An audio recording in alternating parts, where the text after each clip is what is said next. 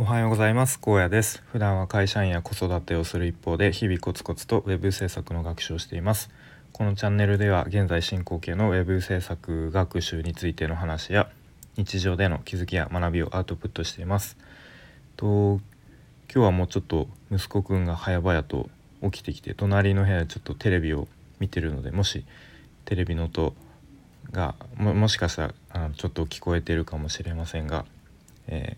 ー、ごご容赦ください。ということで今日はまあなんとなくぼんやり考えてることを話そうと思うので特に結論とか意見とかは、えー、出てこないかもしれませんがと、まあ、戦術ではなくて戦略を考えるべきなんだなみたいな、まあ、そんなような話をしたいと思います。とまあ、僕が結構積極的に情報収集をするようになってから、うん、まあなんか例えば YouTube でこうビジネス系インフインフルエンサーというかビジネス系のあのチャンネルを見たりとか、まあ、あと最近では Voicy で、えー、音楽 Voicy とか、まあ、あとこのスタイフですね音声メディアを聞いたりとかして、まあ、そういうふうに情報情報というか、まあ、いろんな人のこう意見とか考えを聞く中で結構共通して出てくるのが、あの、まあ、戦術よりもこう戦略を戦略的に、まあ、人生だったりキャリアだったりを考えていきましょうみたいな結構意見が多いんですね。まあ、もっと具体的に言うと、まあ、戦術と戦略ってあのー、まあ、意味が違うと思うんですけど戦略って戦いを略すと書きますよね。まあ、なのでなんだろう、まあ、ちょっとこう言い方を変えるといかにこう楽に戦うかというか、まあ、もっと言うと戦わずいかに戦わないこうポジションを取るかみたいな、うんまあ、ところが重要なのかなと思いますね。うんまあ、例えばなんか美味しいカレーライスを作るっていう目的があったとしたら、うん、じゃあどうしよう例えばレシピを見ながらまあ、じゃあスーパーに材料を買いに行って、えー、人参じゃがいも お肉みたいな買ってきて一から作るか、まあ、それかもしくはいやでももう今レトルトでも十分美味しいから、まあ、レトルトで作ろうよみたいな、まあ、レトルトで作った方が、まあ、もちろん時間も短く済むしお金もかからないしでかつ、まあ、ある程度美味しいものが作れるよねみたいな。まあ、ちょっと例えが良かったかよく分かんないですけど、まあ、そういうふうにこうみんながやる同じやり方ではなくて、まあ、ちょっとこう戦い方を変えるというか、うんまあ、そういうふうに、まあ、人生とかキャリアも考えた方が、まあ、いいよねみたいな、まあ、なんとなくそういう意見が多いのかなと思いますね。で、まあ、そういうふうに戦略をちゃんと考えないとこうどんどんその他大勢との競争に巻き込まれるみたいなまあ、そういうこう仕組みというか構造になってしまうだろうなっていうふうに思ってますね。まあ、例えば自分のこう今までを振り返ると、まあ、小学校に入りますとで小学校卒業したらもう自動的に中学校に行って、まあ、高校は一応受験をして、まあ、みんな受験大体するから受験をしてまあ割とこう僕は頑張った方かと思うんですけど受験勉強頑張って、まあ、高校に行くと。で高校卒業ってなると、まあ、僕が行ってた高校は大体みんなほぼ受験勉強して、まあ、大学行くなり、まあ、ちょっとあの1年浪人して、まあ、もう一回大学受験するとかでまあ今度大学生になったら、まあ、3年生ぐらいになったら大体みんな就活を始めるからまあ、自分もなんとなくこう 流されてというか就活をしてでなんとなくその頃は大企業に行って安定して安定した企業に行くのがなんとなく正解みたいな感じだったんで就活をして大企業に行くと。で今度大企業に入ると、まあ、なんとなくこう出世競争みたいなことになるので、まあ、自分もこう会社でこう上を目指すみたいな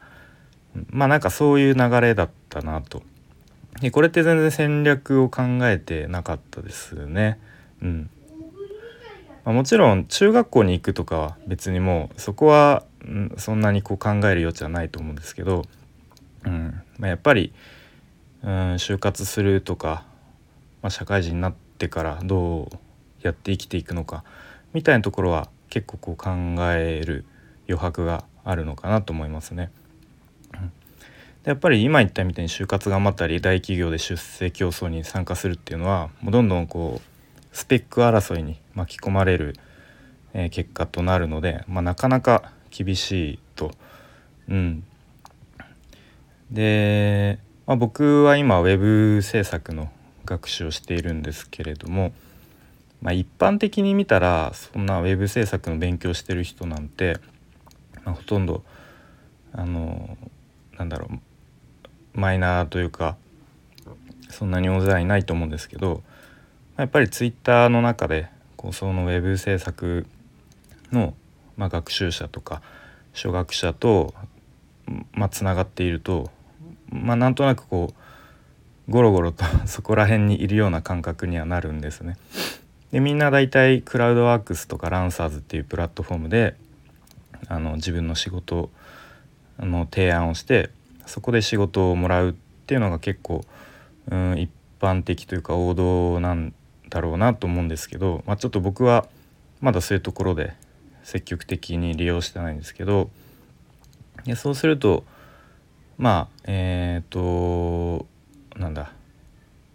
需要よりも供給まあその仕事を提案する方がどんどん増えていくとそれに伴ってどんどん低価格競争に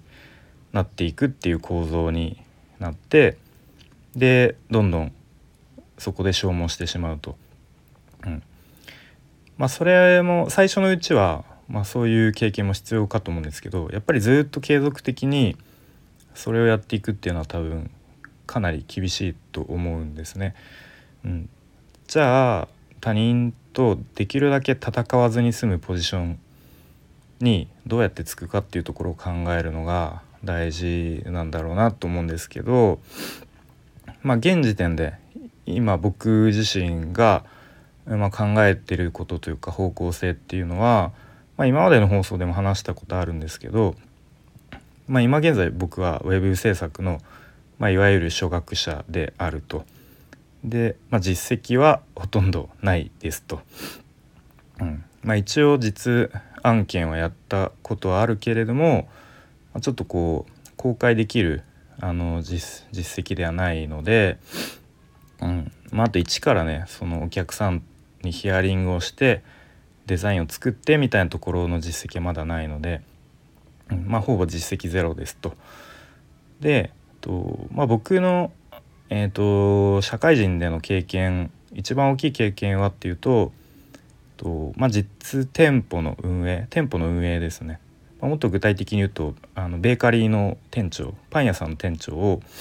まあ、7年近くやっていたので、まあ、そこでかなり差別化は図れると思っていてなのでまずはそういう実店舗の運営サポートっていう、まあ、コンサルまではいかないけれどもまあでもそういう店舗でのいろいろ数字の管理だったりとか、まあ、アルバイトスタッフの採用教育とか、まあ、あとちょっとクレームの対応とか、まあ、そういうところで少しは役に立てるのかなというところでまずはそういう店舗運営のサポートとしてサービスを打ち出していくと。で、まあ、そこでつながったお客さんと、えー、まあ、その運営サポートの延長で、まあ、ホームページも作れますよと。で、まあ、例えばじゃあホームページを作ってくださいとか、まあ、ちょっと今あるけど古いから作り直してくださいみたいな、まあ、そういう